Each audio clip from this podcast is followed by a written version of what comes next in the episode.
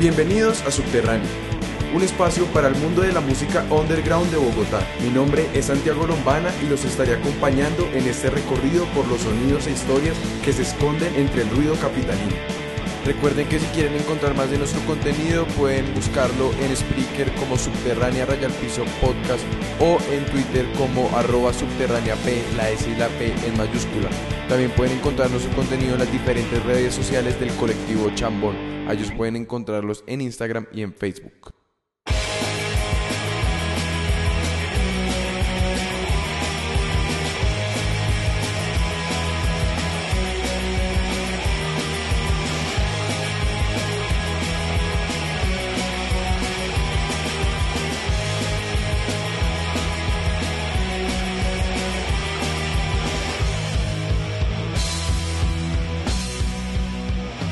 Bienvenidos a Subterránea Podcast, un espacio para la música underground y pues para todos nosotros los amantes de esta música.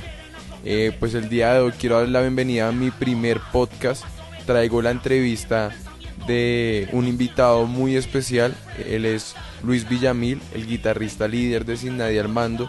Y pues en esta ocasión vamos a hablar no de la banda, sino vamos a hablar de un evento organizado por él hace dos años, el evento que trajo a la banda inglesa Ristats. Entonces, pues antes de comenzar con lo que fue nuestra charla, quiero invitarlos a que se escuchen unos lanzamientos de música de bandas de la capital. Eh, el primer recomendado que quiero hacerles es el disco, Álvarez, de los Maricas. Salió hace aproximadamente dos semanas, ya pueden encontrarlo en todas las plataformas digitales. También quiero recomendarles el split realizado hace aproximadamente un año por Matapatas y Richard Tex. Ya también pueden encontrarlo en todas las plataformas digitales. Ya se había publicado en YouTube, pero pues eh, no podían encontrarlo en los demás sitios de, música online. Y por último quiero hacerles dos recomendaciones más. Eh, lo que se viene de Meconio, Split, eh, su primer debut en algo realizado en estudio ya habían hecho un live session, eh, pero pues digamos que aquí yo pensaría que van a reafirmar su sonido en cuanto a lo que es el metal punk. Y ya para comenzar la entrevista quiero recomendarles el lanzamiento del disco de nuestro invitado. Eh, está pronto a salir, entonces todos estén muy pendientes del lanzamiento de Sin Nadie al mando. Entonces, pues bueno, sin más preámbulos, los invito a que se escuchen la entrevista y espero que la disfruten.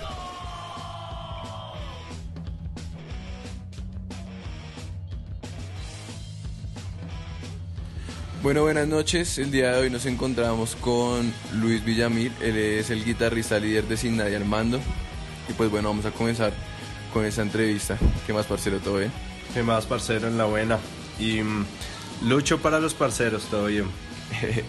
Eh, bueno, eh, primero, ¿cómo llegó el punk a su vida? Mm, pues el punk llegó a mi vida, en realidad yo cuando empecé a escuchar como rockcito y eso, em, pues yo escuchaba The Offspring y, Green Day, no sé, cuando tenía como 13 años, entre los 13 y los 15 años. Y después un primo mío, pues ya escuchaba bandas más underground, como NoFX o Bad Religion y eso. Eh, y él pues me mostró estas bandas y pues desde ese momento siempre, siempre ha sido la música que he escuchado y a través de los años, desde los 15 años hasta el día de hoy, que pues cumplo 35 este año, he seguido escuchando y aprendiendo más de punk y digamos como de los diferentes subgéneros y demás. Em, ¿En qué momento decidió cambiar o pasar de el CD, escuchar música, a pues comenzar a tocar? Mm, lo que pasa es que, pues digamos, mi papá medio toca guitarra y mi abuelo también medio tocaba, digamos que no músicos, pero sí empíricos. Eh, entonces siempre vi como que ellos tocaban guitarra y un primo mío también. Entonces él tenía un profesor. Entonces eh, a los 11 años yo eh, tomé como instrumento en el colegio guitarra y eh, unas clases adicionales con el profesor de mi primo. Entonces, desde los 11 años estoy tocando guitarra y pues en esa época, no sé, tocaba como el profesor me enseñaba canciones de Guns N' Roses, de Nirvana y pues en realidad, bueno, esa, ese cuento de Nirvana es otro cuento re largo ahí que parece increíble, pero, Pero de hecho eso es, bien. bueno, el caso es que cuando yo estaba en cuarto de primaria en el colegio llegó un alumno como del mismo colegio, pero la sede de Medellín, porque el papá lo habían eh, trasladado a Bogotá. Este man llegó con su guitarra eléctrica y el man era súper fan de Nirvana. Tenía el libro de tablaturas del Nevermind y tal. Y el man me enseñó Come As You Are y Smells Like Teen Spirit fueron las primeras canciones que yo me aprendí en guitarra. Y bueno, resulta hace como unos 10 años o algo así que un amigo me dice, ¿se acuerda José Álvaro Osorio? Y yo, claro que sí, ese man fue el que me enseñó a tocar guitarra prácticamente. Y resulta que este man ahora, el día de hoy, pues es J Balvin. Entonces así fue que yo aprendí a tocar guitarra a los 11 años y pues J Balvin me enseñó las dos primeras canciones. Entonces, pues, desde los 11 años estoy tocando guitarra y pues eh, eh, tocando punk como desde los 13, pues tomando The Offspring o, y Green Day como, como punk, desde los 13 años y ya desde los 15 años ya tocando covers de NoFX y Bad Religion. demás. Y las bandas y eso, ¿cómo comenzó? Mm, cuando yo cuando yo toqué guitarra, cuando yo eh, empecé a tocar guitarra en el colegio, eh, la primera presentación que tuve en el colegio, eso fue, sí, cuando tuve como 11 años y demás, y tocamos con unos compañeros ahí del colegio en un festival de música del colegio de música ligera. Esa fue la primera presentación que yo tuve en la biblioteca del colegio como cuando tenía 11 años. Después, a partir de eso, yo volví a tener, yo en realidad tuve una banda que se presentó en vivo ya como a los 20, 20, 20 años, por ahí, 21 años. Y pues ya a partir de eso, eh, no sé, han venido siendo más periódicas las presentaciones y últimamente pues que ya estoy tocando con Sin Nadie al Mando y con Cretinos, eh, pues son ba- bastante seguidas, por lo menos, eh, por lo menos dos, tres presentaciones al mes. Em, bueno, eh, entonces ahora comenzamos a hablar de Restarts, es una banda inglesa fundada en 1995. Em, y pues bueno, aquí estamos con la persona que los trajo a Colombia. Eh, entonces la primera pregunta es, ¿cómo llegó a Restarts? ¿Cómo los conoció? Mm, yo tuve la oportunidad de, de vivir en Londres del 2015, de mitad del año 2015 a principios del año 2018. Eh, allá en todo- se mueve la, la escena punk y demás. Entonces, ¿Cómo es la eh, escena punk allá de Londres? digamos que la escena punk es muy, muy independiente, no digamos que el punk eh, comercial eh, lo aceptan, sí, lo toleran, pero digamos que en realidad eh, es muy, muy DIY me parece a mí. Todavía hay ocupas y eso, hay punkeros que vienen ocupas, pero pues digamos que pues ya no, cuando uno va a Camden Town y eso ya eso no, en realidad uno no ve punkeros casi. Sí hay ahí un par, pero pues no es como antes, que pues era algo como mucho más real, mucho más arraigado en la sociedad. Entonces yo llegué allá y pues allá tocan todas las bandas y eso. Y mi universidad queda en un barrio que se- en el sureste de Londres que se llama New Cross. En New Cross hay un pub que se llama New Cross Inn y es un hostal también. Y ahí hacen muchos conciertos de punk. Entonces, eh, mm, en ese momento, pues yo hice un, amigo, un muy buen amigo de China, el man también punkero. Y yo le dije, va a tocar esta banda de Restarts, que yo sé que es muy buena. No los he escuchado mucho, pero yo sé que es muy buena y los quiero ver en vivo. Y en ese momento había otro amigo aquí de Bogotá, en Londres, viviendo en Londres. Y el man dijo ¿Quién? que de una, Yule. Eh, Mai, el de, el de sí, la, sí, el de la Cresta Verde. Sí, sí, sí. Entonces nos fuimos para Restarts, a ver a Restarts. Eh, y yo ya venía escuchando unos temitas y nos fuimos para New Crossing a ver a Restarts y fue un concierto muy, muy bacano. Eh, muchos punks y mucho pogo, pero todo en, como con una energía muy, muy bacana. Nada más que los más de la banda son pues unos tipos re decentes. El caso es que em, ahí vi a Restarts por primera vez y yo dije como, esta banda es muy, muy, muy áspera. El caso es que mm, yo después pues duré casi dos años allá y tuve una, tuve una banda. Y por un punkero acá en Bogotá. ¿Y cómo se le llama la banda o qué? el- ah, bueno, el- el- le cuento antes, digamos, yo cómo conocí a esta gente. Eh, entonces, por un punkero aquí en Bogotá, que el man vive en Berlín, que le dicen el mero. Eh, el man yo lo conocí allá y el man conoció a una chica que no es tan chica ya. eh, allá en Londres que la mueve el resto y la nena hospeda las bandas, digamos, cuando están de tour y eso que se llama, le dicen Ica. Entonces por Ica eh, conocí a un señor, porque man es un señor, ahorita se man debe tener por ahí 63 años, 64, que le dicen Spike. Y es un gringo que vive en Londres hace rato y el man tiene fotos tomadas por él, originales de The Clash, de Sex Pistols. El caso es que el man es gringo, el man ya es un cucho y el man organiza unos toques allá que se llaman Garageland. Entonces el man conoce un parche punk allá. Y en Londres el parche punk es muy europeo. Gente de Portugal, muchos españoles. Eh, bueno. El ca- y también algunos ingleses. El caso es que mm, yo, pues por el mero conocimos a Ica y por Ica conocimos a Spike. Y Spike eh, conocía a un man que vive allá que se llama Cuña, eh, Antonio Cuña creo que se llama, es el nombre Antonio. Eh, y el man es un punky, es portugués el man. Y el man le dijo que se sabía de alguien que, mm, que tocara guitarra. Entonces el man le dijo, pues hay un colombiano, pero eso era como mitad del año 2016 y yo me abrí en el 2018 principios, entonces a mitad en el 2017, perdón. Entonces del 2015 al 2017 estuve yo, corrijo porque creo que dije que en el 2018. El caso es que en el 2016, como a mitad de año, Spike me escribe como, oiga, hay un man que se llama Cuña y el man está buscando un guitarro. Yo le dije al man que usted se iba, pero que usted tocaba guitarra y que le tramaría y tal, entonces el man lo va a contactar y yo listo de una. Entonces ahí conocí a Cuña y el man ya tenía muchos temas montados y yo supuestamente iba a entrar a tocar guitarra ahí. Entonces en el primer ensayo como que el man mostrándome los temas, pero ¿Y la eran unos temas.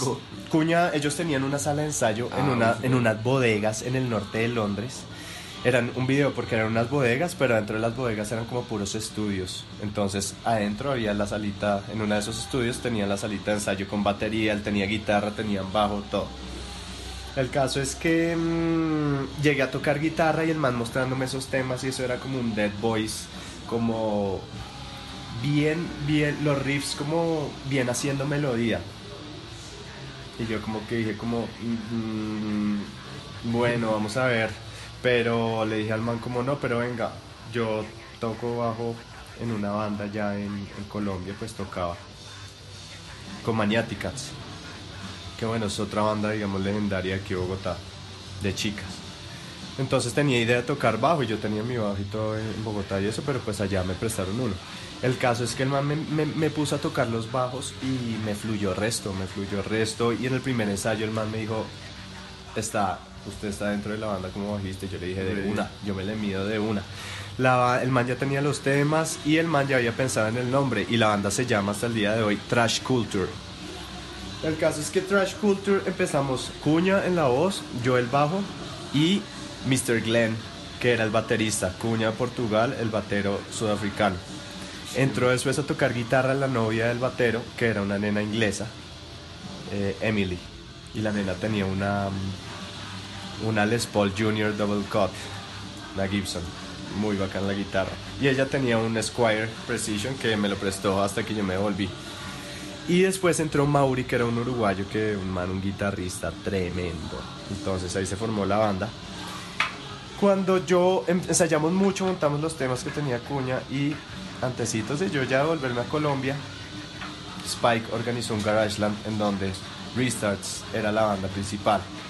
Entonces Cuña le escribió a Spike y le dijo, hey Spike, Lucho ya pues se van, ¿nos podrías abrir el espacio ahí en el Garageland, en el próximo Garageland? Y man dijo, obviamente. Uy, re bien. Entonces ahí fue cuando... Ya lo reconocían en el, en el pub. Claro, o sea, pues digamos que a mí, eh, o sea, yo, yo conocí mucha gente y eso, y, y, y en, y en ese, los Garageland eran en un, en, un, en un pub, de hecho, en Camden, que se llama, se llama, no sé si lo hacen ahí todavía, pero lo, lo cerraron por remodelación, se llama The Unicorn.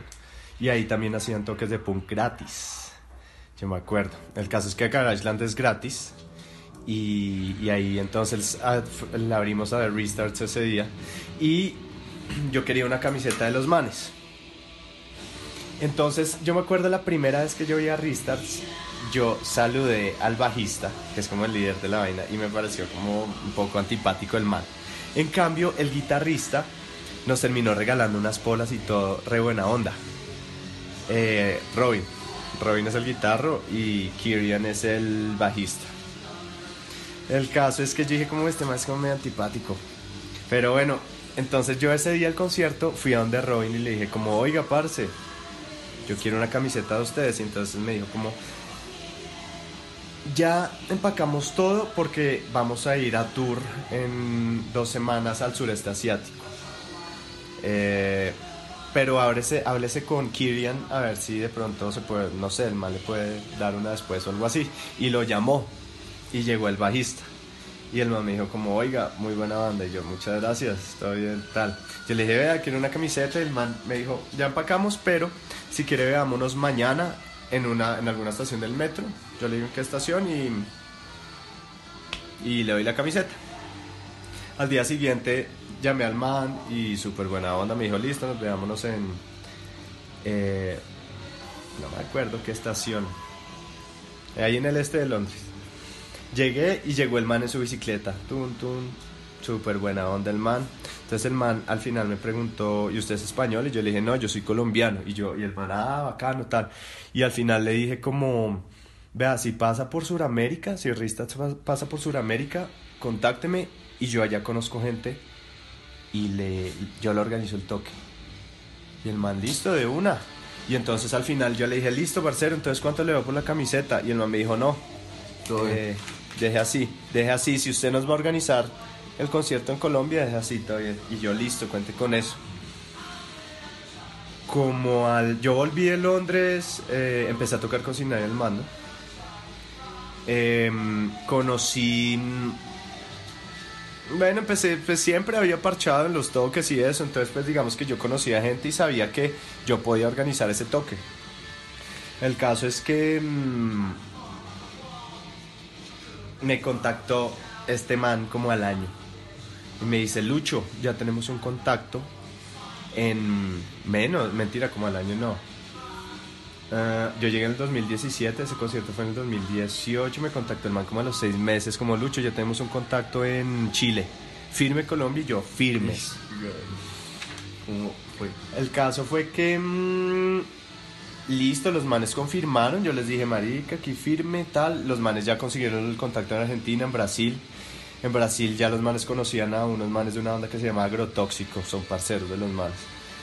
Y en Argentina conocieron gente, consiguieron gente y eso les organizaron. Entonces él fue Colombia, Brasil, un show en Colombia, como tres en Brasil o algo así, dos en Argentina y uno en Chile, creo que ese era el, el tour. Entonces yo les dije, listo, todo bien, hágale, yo les organicé eso. Y yo estaba saliendo con una chica que le dicen, todo el mundo le dice Ami, y ella conocía al muerto, que el muerto es pues un punk del centro de hace años de aquí Bogotá. Y el man eh, siempre ha hecho toques, es el de Diógenes, el vocalista de Diógenes. El caso es que este man eh, a mí me lo presentó y a mí le dijo como este man tiene el contacto de Restarts para traerlos a los manes.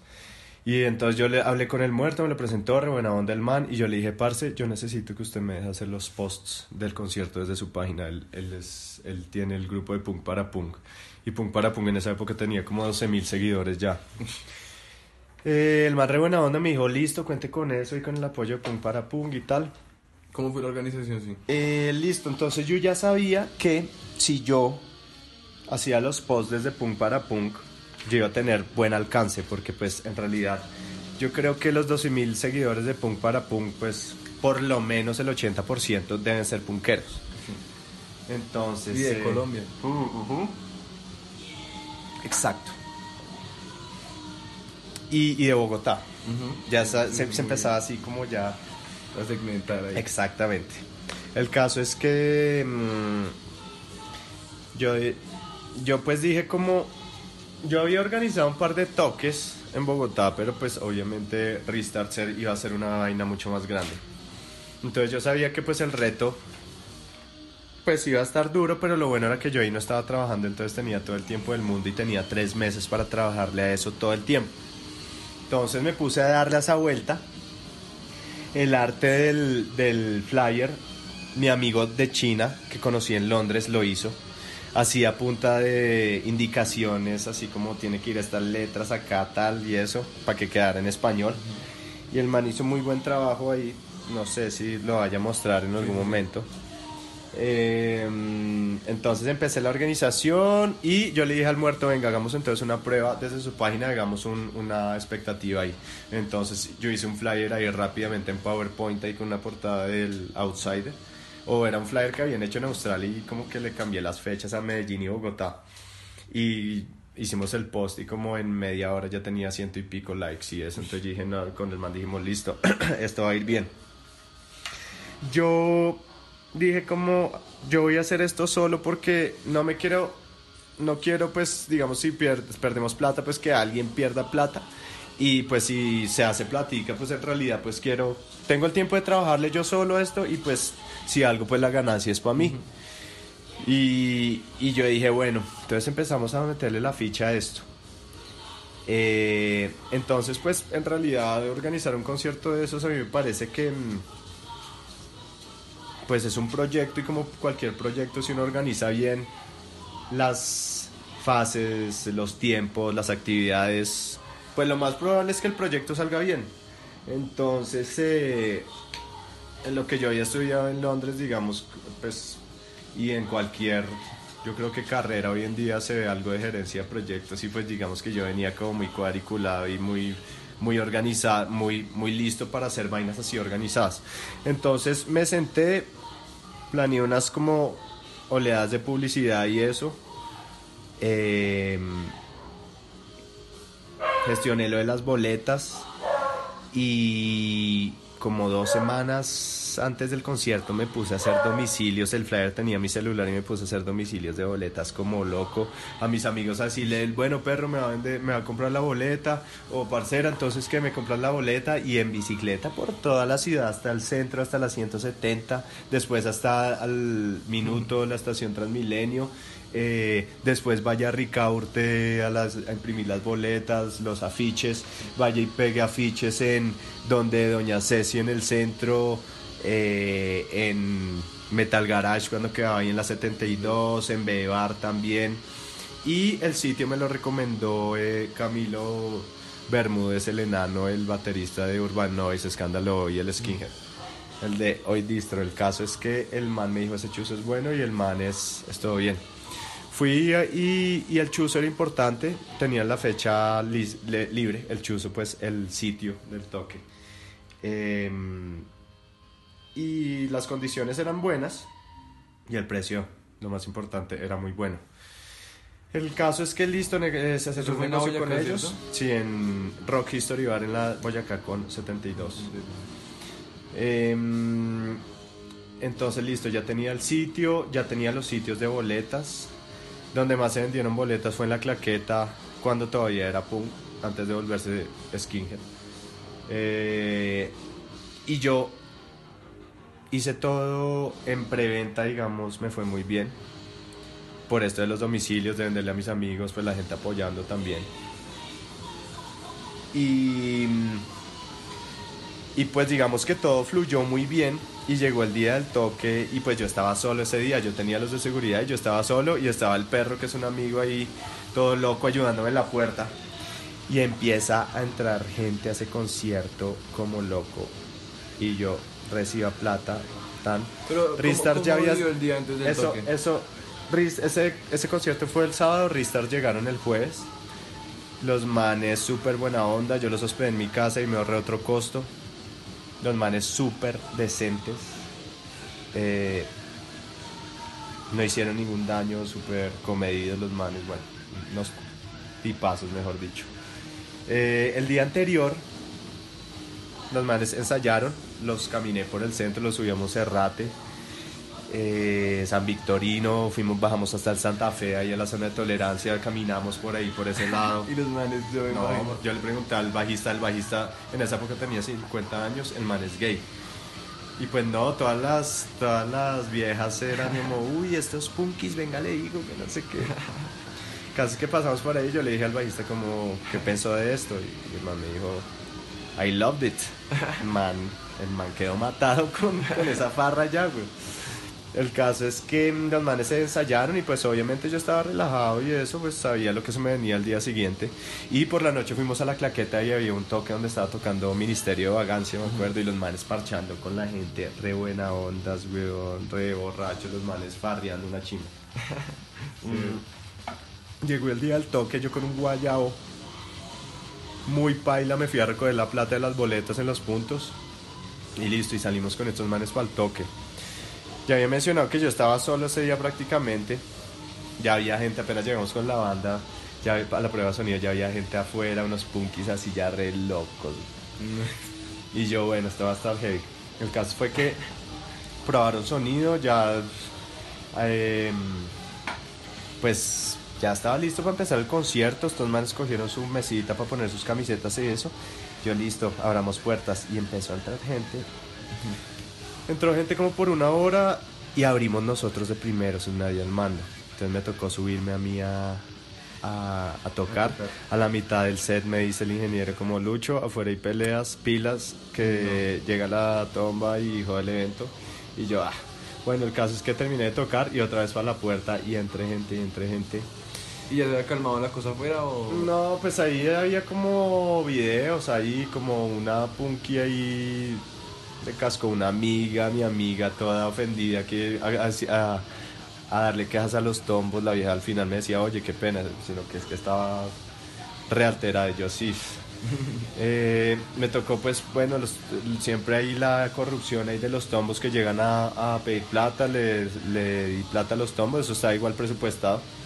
Pero pues nada, eso fue un video porque eh, unos chinos también a colarse, pero pues no los dejamos, obviamente. Casi no hubo retaque, eso estuvo re bien. El resto de gente llegó para los 50 lucas del día del evento que costaba la boleta, sí, porque la boleta costaba 40. Porque a Ristas me dijeron ponga la boleta eh, a un precio de un concierto de Ristas. Y en Londres pues valdría 10 libras y en esa época 4 mil, entonces 40 lucas. Eh, los manes también, pues, reamigables, o sea, ese concierto salió bien porque los manes venían como de paseo también los manes eh, me dijeron como, yo les dije cuánto cobra.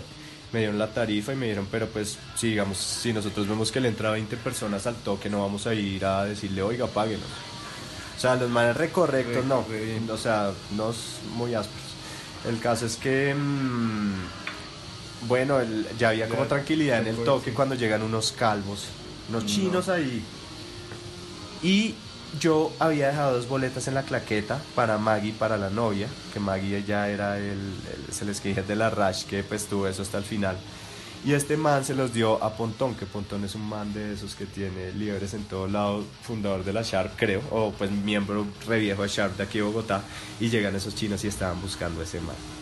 No los dejamos entrar, cerramos la puerta del concierto, los chinos tumbaron todas las motos de afuera y le rompieron el panorámico al, al ingeniero que había dejado el carro afuera. No, bueno, un video. Caso fue que, mm, sí, bueno, antes de que pasara eso también eh, el vocalista del Lupus, Alejandro, se le rayó con un man que le estaba jalando los pies, un punk de suacha o algo así.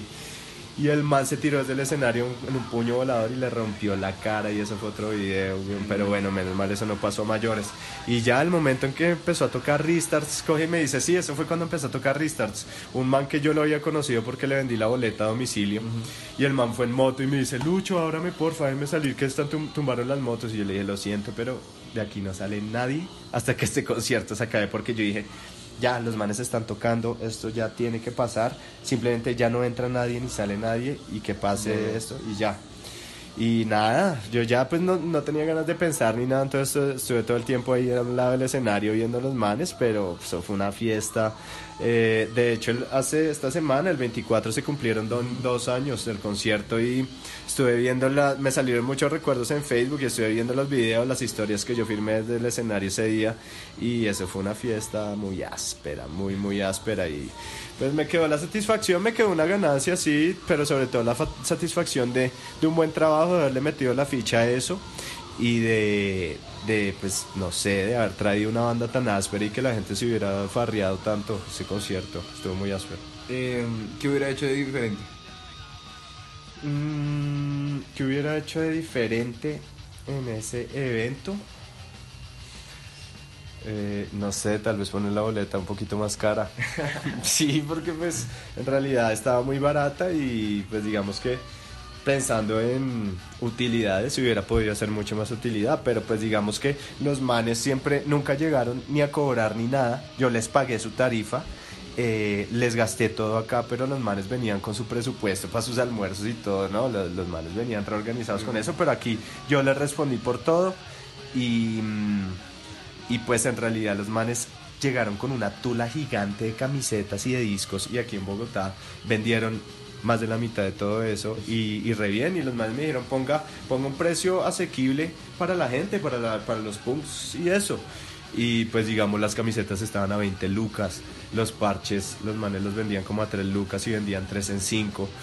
Eh, no sé, los manes incluso creo que me contaron que cambiaron una camiseta pues como por, por un juguetico y para alegrar la farra, si me explico.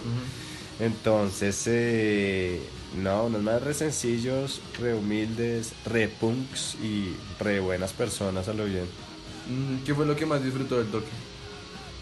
Lo que más disfruté del toque en realidad fue la presentación de ellos y, y ver la buena energía del pogo y del público.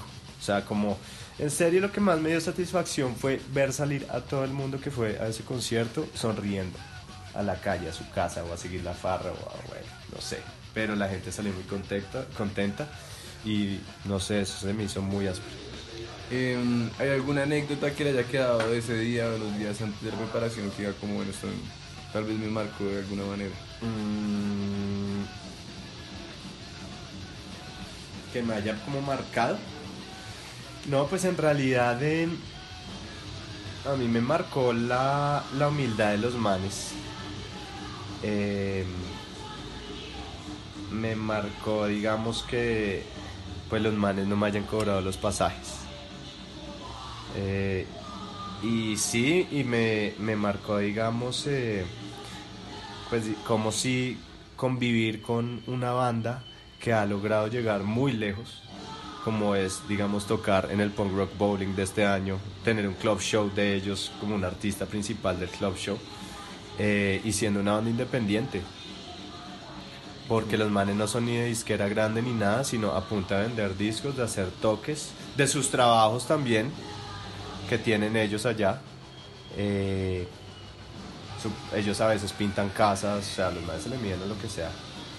Eh, han logrado llegar donde están y pues en realidad eso a mí sí me, sí me marcó y, y me, me confirmó que, que uno sí puede ser punquero siendo una persona legal y decente.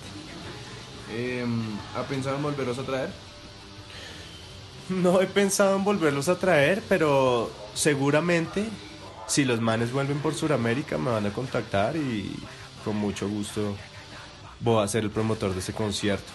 Ya no creo que lo haga solo porque eso es mucho trajín, pero pero sí, sí, sí lo organizaría claramente. Y digamos, después de esa experiencia haciendo restarts, eh, ¿ha pensado en, digamos, en algún momento dedicarse a producir conciertos o...? Sí lo pensé, sí sí. lo pensé después de eso, la gente me, me, me motivaba con sus palabras, como diciendo, oiga, si usted hizo lo de Restarts, usted puede seguir en esto.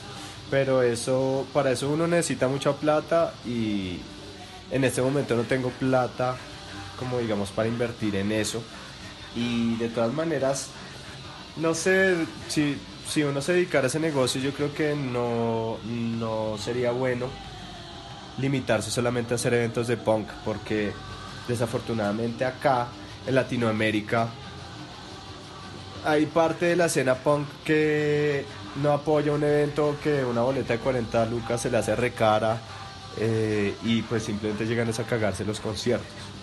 Entonces eh, ah, es muy jodido, es muy jodido organizar conciertos de punk. eh, precisamente por esto, entonces digamos que eso desmotiva un poco. Mm, estuve hablando con, con unos tour managers para traer bandas más grandes, pero pero no, eh, creo que los dos, las dos veces las bandas han cancelado. Entonces no se me ha dado la oportunidad, como digamos, de tal vez entrar a un negocio más grande y traer a una banda más grande.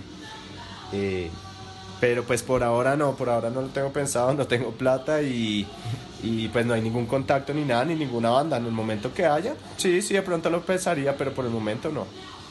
¿Y qué se viene para Sin Nadie al Mando? Sin Nadie al Mando, estamos terminando de grabar el disco. Eh,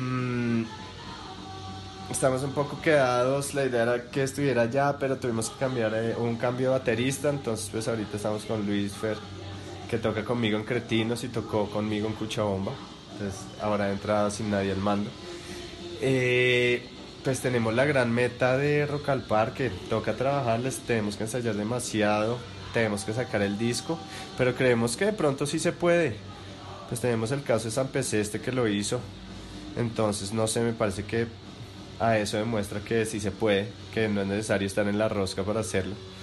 Y, y un tourcito, un tourcito por México, por Europa, eso, eso está en los planes completamente. ¿Y qué más? Y, y no, en realidad sacar el disco, solo que estamos ahí dándole con todo. Breve, Luchito La Buena, muchas gracias, parce. Listo, con mucho gusto, Severo. Bueno, parceros y parceras, eso fue todo por hoy. Eh, espero que les haya gustado la entrevista. Quiero recordarles que si les gustaría seguir escuchando más contenido así, pueden seguirnos en nuestras redes sociales. En Spreaker pueden encontrarnos como Subterránea Raya al Piso Podcast y en Twitter pueden encontrarnos como Subterránea P, la S y la P en mayúscula. Recuerden que también pueden encontrarnos en las diferentes redes sociales del colectivo Chambón. A ellos pueden encontrarlos en Facebook y en Instagram. En la caja de comentarios de las redes sociales pueden dejarnos sugerencias, gente que quieren que entrevistemos, álbumes que quieren que reseñemos, entonces pues nosotros vamos a estar trabajando en pro de mejorar siempre nuestro contenido. Entonces antes de finalizar este podcast quiero invitarlos a dos toquecitos que se van a hacer este fin de semana en la ciudad de Bogotá. Seguramente con el pasar de los días se van a organizar más eventos, entonces pues estaré publicando los flyers eh, eh, sobre todo en Twitter. Bueno, parceros y parceras, quiero invitarlos antes de que se acabe este podcast a los siguientes eventos en la capital. Se van a estar presentando bandas nacionales y también se va a estar presentando una banda eh, de chicos de Venezuela que residen aquí en Colombia, en Bogotá. Entonces este toque es Hijas de la Rebeldía.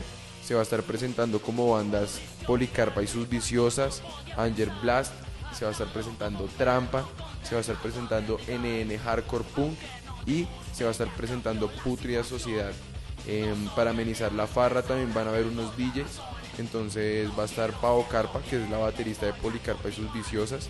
Va a estar Insumisa. Eh, va a estar Lagartija Nick también tocando eh, para que todos ustedes disfruten. Este evento es el, como les decía, es el viernes 6 de marzo en Antípoda. Esto queda en la carrera 9 a número 6025 es decir, casi que en diagonal al Parque de los Hippies y tiene un costo de 15 mil pesos. Entonces todos están súper invitados. El sábado, digamos que para los amantes del punk rock, tenemos otro toque. Este toque se llama, Los Últimos 20, haciendo referencia pues a este año 2020 que estamos viviendo tan agitado. Entonces este toque va a contar con la presentación de bandas como Bonus Track, que va a hacer su reaparición después de unos buenos años de, pausa. Se va a estar presentando sobre Furia, Déficit de Atención y Por Nosotros. El lugar es en la casa de Quique, eso queda en la calle 30, número 16A con 18 y pues el cupo, el cupo es limitado. El costo de la boleta es de 10 mil pesos y pues este toque es bien punk rock, entonces para todos los amantes del punk rock. Entonces no siendo más, eh, muchas gracias a todos y a todos los que escuchan este podcast. Y nada, les dejo la invitación a que por favor me hagan sus sugerencias, sus recomendaciones en la caja de comentarios, en el Twitter. Y nada, un saludo a todos y recuerden siempre apoyar las bandas que trabajan día a día por sacar un producto para todos nosotros y para que todos nosotros podamos disfrutar. Recuerden que si quieren encontrar más de nuestro contenido pueden buscarlo en Spreaker como Subterránea Rayalfiso Podcast o en Twitter como arroba subterránea P, la S y la P en mayúscula. También pueden encontrar nuestro contenido en las diferentes redes sociales del colectivo Chambón. Ellos pueden encontrarlos en Instagram.